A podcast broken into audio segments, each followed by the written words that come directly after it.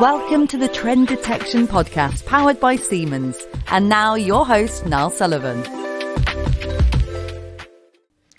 And when we talk about that, that wider, um, yeah, ah, I'm going to have to start one again. Um, no, so, okay. So thinking beyond the single plant, I think often when I, um, from yeah, from my experience, there's oh god, no, I've lost the train of thought now. Take a breath. Yeah. ah, I'm the, I'm the one that. No, no, it's about it's about the the siloed single plants and like how they work sort of independently. It's like I guess is, is that your experience and and it's sort of bringing that. How do you bring that together if they if that is the case? They they are they do work as almost separate entities, I guess. How do you join up that approach, or or help to join up that approach? Yeah, I mean, I, th- I think from from our perspective, when we are working with clients, you know, we're always thinking about scale and going beyond, you know, the, the initial factory where you're doing this, the, the proof of value, you know, and um, in, in thinking how, how do you actually get this out to many plants? Some of the consequences of that that we see is that you end up creating communities within those organizations. Because we're utilizing cloud-based technology everybody's got access to you know a single common instance of all the data. So you can theoretically you've got you can have colleagues that are maybe experts in a certain machine type within Europe supporting colleagues maybe in Asia or North America um, and, and starting to to build that interrelationship. Um, and and then a nice side effect as well is that you get some competition. Uh, you know, clients saying, "Well, you're actually achieving increased uh, overall equipment effectiveness based on the use of predictive maintenance technology. How are you doing it, and how can we do that in our plant as well?" We um, it, we we focus on the food and beverage sector in in RS Industria and the, the nature of that sector is you end up with a lot of even with big food groups a lot of the factories are different because they're making different products one might be making ice cream one making bread and clearly you go well there's there's not a lot of similarity in terms of the assets there but actually what we're able to do is, actually help them just share ideas and concepts um, not just within uh, the, the, same company, but actually between businesses and between verticals. Because actually, if you're sitting in, uh, you know, a factory and you know, making syrups in, in, in Herefordshire, yeah, actually your pains and, and jobs to be done are very similar to this to a, a factory making bicycles in West uh, in West London. And what we're able to do is just help build out that community, a, a, bit like Rob said, but but for us it's it's more between customers, and actually bringing the helping to bring the outside in to allow the engineering leaders on their sites to see you know what good looks like and how to solve the same problems because a rotating asset is a rotating asset regardless of what's what it's rotating.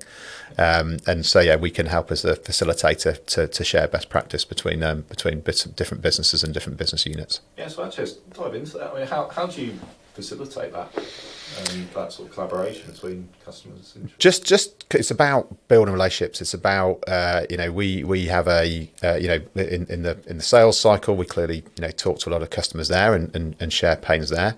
Uh, and then we've got a customer success team who work with the with the customers once we've deployed to make sure they see value, and and and by getting to know the customers, getting to know multiple customers, and building relationships with people, then it allows you to start to share. And and quite often we'll say, actually, one of our other customers, you know, has got a similar problem. Would you be interested in a conversation? And, and of course, they always say yes, and then the other person always says yes because they're always happy to to build relationships outside of their uh, of their space as well. So it's about building relationship, understanding the customers, you know, understanding what people are really trying to do uh, on a daily basis and do with the data allows you to then share, you know, share best practice. Yeah, yeah, yeah. And, and I think that there's there's probably some merits in actually exploring the ideas of building up more communities around, in and around this. I mean, there's there's some concepts I was uh, talking to some colleagues in Germany about last week where they're they're pushing forward um, a concept of collaborative condition monitoring um, and, and trying to open this up across sectors and see how you build more communities. Um, you know, there's always challenges there where you know there's maybe competing um, organisations that might not be willing to share too much. But I think, as Richard mentioned, there's even quite diverse different organisations, there's still benefits they, they can get because it's it's fundamentally, like you said, it's rotating machinery at the end of the day. It's motors, pumps, gearboxes. Um, yeah. And could we see these these type of communities forming help? What you were saying earlier, Rich, the market's not probably where it was, what people were predicting five years ago. Could that help?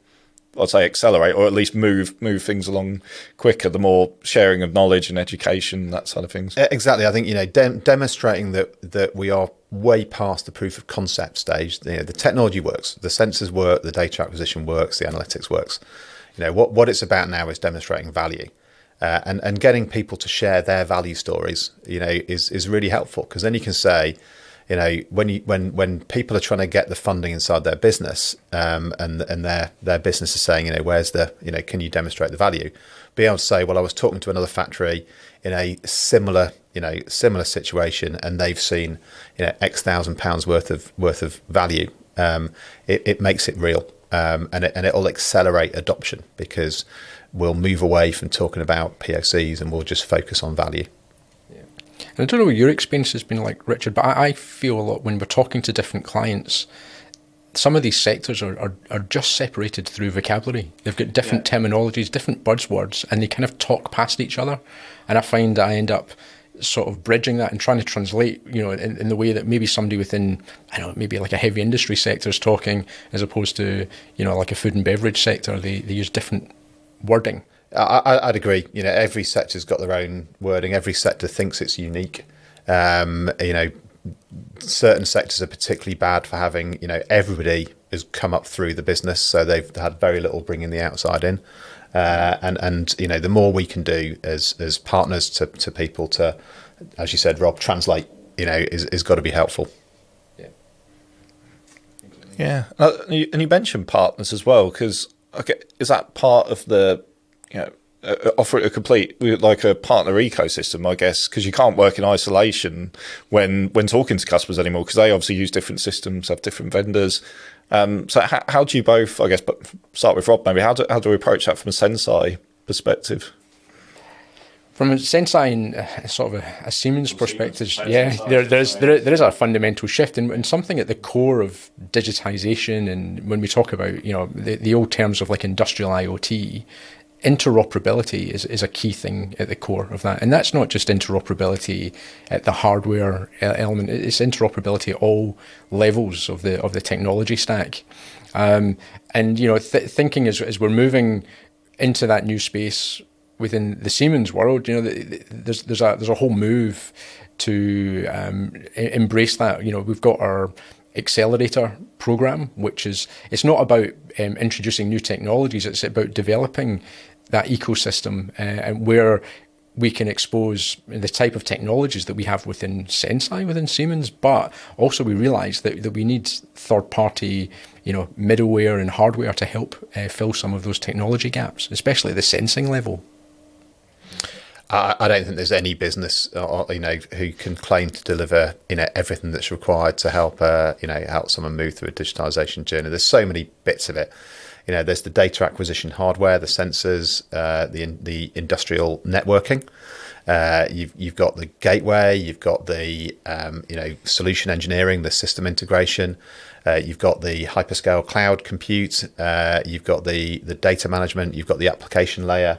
Uh, and and I think you know if someone claims to be able to do all of that on their own, uh, then I think buyer beware. Um, you know, somebody who openly talks about their partner ecostructure to pull in, you know, the expertise that's needed in each of those quite different spaces. You know, they're the people who are going to help you on the journey because they're the people who are who've, who've done the work for you to build out that Parker Parker that partner ecosystem um, system. You know, avoiding you having to do it yourself. Yeah, yeah, and it's also a case, I guess, customers want you to to be part of their existing ecosystem. They don't want you to come and be a separate island over here. So I guess it's it's about joining joining it, these systems up so they fit in with existing workflows as well. Exactly, and it's it's a, it's a journey. You've got to realise that what you're doing is you know you've not got the the benefit of greenfield sites. You're building on top of um, systems that have been developed over decades. Uh, so so there's existing infrastructure that's there, um, legacy solutions. That's all got to be compatible you know, in the industrial world, it's not like we think about things maybe in, in our home where you know you, you quite happily replace your phone every other year. Um, you, you you don't think twice about you know getting the newest greatest television uh, in your house. If you're buying a machine to run a production line in a factory, you're probably thinking of keeping that for 20 years um, and and maybe longer in some cases. So you need the digitization and sort of the whole industry four is something that's going to take a long time to roll out. Um, and you need to have plans where you can have that backwards compatibility and introduce you know compatibility with legacy systems. So yeah, it's not a big bang. We're not going to you know go into work one Monday morning and all of a sudden we're digitized. Yeah. yeah. So or or switch on a predictive maintenance software and immediately the benefits start rolling, right? exactly. Exactly. Yeah. Or any, yeah. Uh, and actually, well, it's a good good point to sort of continue on actually about expectations setting. Is there is there an expectation for things to happen quickly? You know, you know what you know, a month was what are we not seeing big successes, or is it just a case like managing expectations? I guess as well. I mean, maintenance is maintenance is not complicated, but it is hard. Um, and and if I if I stop doing maintenance today on all my assets, you know, I won't see that pain until the future. And if I start doing maintenance today on all my assets, I won't see the benefit in, until the future. Um, so you know, the, you know, maintenance is a long-term investment. You know, Rob said you're looking for 20 years plus out of an asset. You know, and, and your maintenance strategy has got to support that asset across the entire 20 years of its life. Um, you know, the, the only, you know, the time when you can see really quick benefit in terms of, of cash uh, is where you start to realise that your time-based maintenance you're doing is is is, is you know non-value adding at best, probably value destroying at, at worst. And if you're able to stop doing time-based maintenance because you've moved to a predictable, then you're going to see that in cash benefit straight away. Um, but but actually, if it's much more than that, it's going to take a while for the um, for the benefits to come through. Exactly. And, and, just an interesting sort of anecdote, just talking about time based maintenance. We, we, had a specific example on a pilot that we were running where when they connected our technology up, they actually stopped doing the periodic maintenance. Um, and we were six months in didn't see any failures. What it turned out is all the failures they'd been seeing in this problematic machine were maintenance induced. Failures that they'd, they'd been misaligning things when they were reassembling machines and then they were failing rapidly.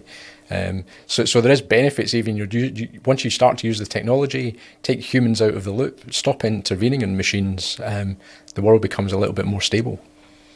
I was reading a piece of research from uh, 1943 on a B 24 Liberator squadron, uh, and uh, they had a very rigorous 50 hour maintenance schedule uh, on, on these on the airframes. Um, and they realised, uh, and they but they had appalling availability, um, less than fifty percent availability of these uh, of these U-boat hunting um, liberators, uh, and and they realised it was actually all the availability issues were maintenance-induced failure, and the closer they got to the fifty-hour window, the higher the availability got, um, and so they just stopped doing the fifty-hour um, maintenance, and the availability got higher and higher and higher because they were do, you know they were doing time-based maintenance to address the you know, at best 20% of failures that are that are time related, uh, and introducing you know the circa two thirds of failures that are um, you know early life failures. Yeah, so suppose it's like over main over maintaining is better than failure. I think that's a phrase. Uh, yeah, and and people you know people have a perception that oh you know I'm doing this time that's got to be a good thing, but but actually in you know more times than not um, you know, an over reliance on time based maintenance is value destroying, not even uh, value neutral. Yeah, because all those interventions are other points where you can be introducing sort of incorrect activities, uh, incorrect lubrication, incorrect fitting. Yeah, it's, so every time you touch the machine, you've got another risk uh, occurring. Yeah, so that's another interesting thing. So it's not just about like when we talk about scaling, you know, lots of machines, it, not yeah. focusing in the wrong areas, but it's actually, yeah, that's an interesting. Just on the individual machine, you could be wasting time. Oh, no, sorry, not wasted, but yeah, affecting that, that machine in the longer term as well. Yeah, so unnecessary maintenance, and that maintenance is actually causing problems. Yeah, that's it. I thought, you know, 20, 20 odd years ago, I was a packaging manager at uh, at a brewery in, in Reading before I knocked it down. Uh, and uh, you know, we, we had the very traditional two week shutdown in, in January where we we take the part take the line to pieces for two weeks, find out why it hadn't broken yet, uh, and, and introduce a whole bunch of, of early life failures. And, and they were fantastically expensive events because we had, you know, contract labour, we had a massive consumption of spare parts, we had, you know, a load of overtime being run, uh, you know, two weeks not available to produce beer. Fortunately, it was January. That's why we did it then because everybody's given up drinking. Um, uh, but but actually, what we then saw was, you know, often you know weeks, if not into months worth of worth of low availability and low reliability you know, directly related. And it was it was just accepted as being, oh yeah, well that's because we've had the maintenance intervention. And I was just talking to one of my colleagues who was, you know, who, who'd been a colleague then yesterday, and we were just both reflecting, going, you know, now if I if I ran a factory now and saw that was happening, I would just ban the the uh, the traditional two week overhaul because they are value destroying. Yeah, and the sort of thing that we see, and once you get access to the data, you probably see it yourself as, you know, coming up to maybe if you do have that two week window, you turn it more into opportunistic maintenance. You use data to decide yeah. what actually needs done and when, because you've got the insight. You don't need to strip the machine down. You get some data to tell you which parts are are uh, needing the attention. Yeah. yeah, the analogy is your car. You know, do, do you do you on, on your car? You know, do you say to the to the MOT, the garage and the MOT, regardless of the state of my brake discs, I would like you to put some more brake discs on them, and regardless of the state of my tyres, I would like you to put four new tyres on my car. Of course not, because that is insanity.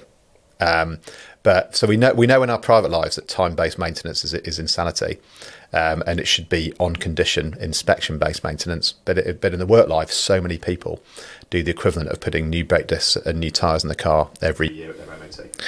Yeah, uh, okay, because that, that strikes me as just you know being overly cautious in a in a work environment. I was also wondering whether there's caution in terms of trusting technology to you know, to help with this you know is it is it telling me the right things? Like how do we overcome that sort of hurdle i guess? Yeah and that, that is an aspect of it. I guess you, you you're you can only really get insight in what the coverage of data that you have is right? So uh, you, you've, you've still got to accept that you know there's, there's probably still some e- experts required to, to be you know thinking about those machines and having a look at them. Um, but yeah, there's there's that that element of of trust in, in what you're saying, um, and also that takes time to to develop. You know, we we we've seen clients where maybe it's even like two years into using the system before they've had the confidence to say, right, we're going to take away um, those you know quarterly lubrication samples that we do on those gearboxes because now we've seen enough evidence that anytime we see a problem, we're detecting it in the data um, before we're getting the results back from the lab on the lubrication sample. And then just use the lubrication sample as a validation mechanism after that. So saying, okay, data's showing us something's wrong. Let's use some more traditional techniques to help diagnose and understand where the problem is. Um, but yeah, you've got to you've got to take time to build up trust and evidence in that. Yeah, and that's that's why it's a like we were saying before. It's a, it's a longer game. So if you're looking for short term yeah you know, click your fingers and it's done. You, have got to give it give it time for, for all of those reasons. But I think with industry, you've got a much more opportunity. You know, if I think back to the way that a lot of this stuff was done within aviation, in an aviation environment, you have to go back to a regulatory authority. And this is even true within things like the rail sector. Um, you can't just go about willy nilly changing maintenance strategies because they've had a certification that's taken place. You know, I went through exercises where we were using um, transmission vibration monitoring data and then going back with case studies to uh, airworthiness authorities to say, right, we actually strip this gearbox down every 2,000 operating hours, but we've got evidence now to show the results of the overhauls compared to, or the inspections compared to the data tell us that we could actually leave it on the aircraft longer. Um, but that's a that's quite a lengthy exercise to go through with an airworthiness authority. But within an industrial environment, because the safety is a, a different magnitude, you can actually move ahead and make those decisions yourself. You don't need to go to a third party. So I think within industry, to get those benefits, the opportunity is far greater than many other sectors. Yeah. And I guess the other thing we talked about there is so it's not necessarily replacing your maintenance strategy with predictive, but it's sort of blending different strategies together. Would you say that's the case, Richard? Uh, you know, there, there is nothing wrong with run to fail as a maintenance strategy as long as you've made a conscious decision um, around that, and as long as you understand the impact of that failure. You know, we, we don't change all the luminaires in our domestic lighting every 12 months. Um, you know, even though light bulbs do fail for end of life, um, we just wait till they fail because the consequence of failure is is, is low. Um, and so, you know, any any mature maintenance strategy should be using uh, a, a blend of uh, you know run to fail where that's the the right um, of time based inspection, um, uh, you know where that's the right thing to do. Um, schedule restoration, where inspection tells you that you need to do restoration, and condition monitoring. Uh, it's all about understanding the, the consequence of failure, the, the cost of the failure, and the cost of the intervention. Yeah, totally agree. And I mean, yeah, there is there is no um, single uh, you know maintenance type that forms this strategy, right? It is a blend as you as you describe, um, and it's where you know where you, you, build that cost effectiveness and business model up to do it. Um, and it's even down to ease of access to the machine. You know, if it's something that you can, you've got spares readily available, you can get in and do it without having to stop the line. Well, that that's fine. Let's let it run to fail. But if it's something that's going to have a six month lead time on getting a new component, you, you want to think quite differently about it. I guess the other the other benefit of that approach is you can sort of eat, phase it in as well over a long term. It's not like you're dropping in a new strategy. It's sort of phased in. Again, we talked about fitting with existing workflows, but I guess that also means maintenance approaches as well. Exactly. You don't just turn up on day one and uh, uh, and, and change your maintenance strategy. You know, maintenance strategy is about culture as well as about ways of working. You've got to bring the team with you. Uh, one of our early customers, a guy called Ben, um, you know, he's he's you know three years into his maintenance maturity journey with with the particular customer he works on, you know, and he started off with a load of you know restoration activity on his on his steam system. He moved into you know some some simple monitoring of utility consumption. He moved in, you know, then it's better better work allocation with the technicians, and actually only now, as he's now three years into into the maturity journey, is he now starting to look at some broad broad based rollout of condition monitoring, um, because actually. The failures he was seeing were not going to be addressed by condition monitoring at the stage of his journey he was at. Now, now he's got stability he can start to bring in in CM, and he's got you know the the, the workforce is on the journey with him and understands the value. Yeah, yeah, and, that, and that's really key as well. I mean, because sometimes, yeah, it, it, it might not be like predictive maintenance might not be the thing that's going to be the top hitter to get the the benefit that the uh, the board are looking for, right? You know, like you're saying, Richard, it might be energy monitoring. I think you know we, we know with the, the current state of affairs at the moment, um, there's probably you know reducing your energy bill by ten percent might be much more significant than reducing your maintenance burden by twenty. So it's about that balance and the the right point in that digital journey and knocking off those. Uh, you know, the, the, top one or two within the, the, the cost drivers. But eventually you get there, you get to the point where you start to look for the next opportunity and the next saving, and that might be helping in the maintenance strategy as well. Yeah, absolutely. So I think we're coming towards the end. So I wanted just to round round things off with. Um, so we've talked a lot about um, adopting technology and culture, and it's just really from both of you, your vast years of experience in, in the industry and experts in the industry, of course.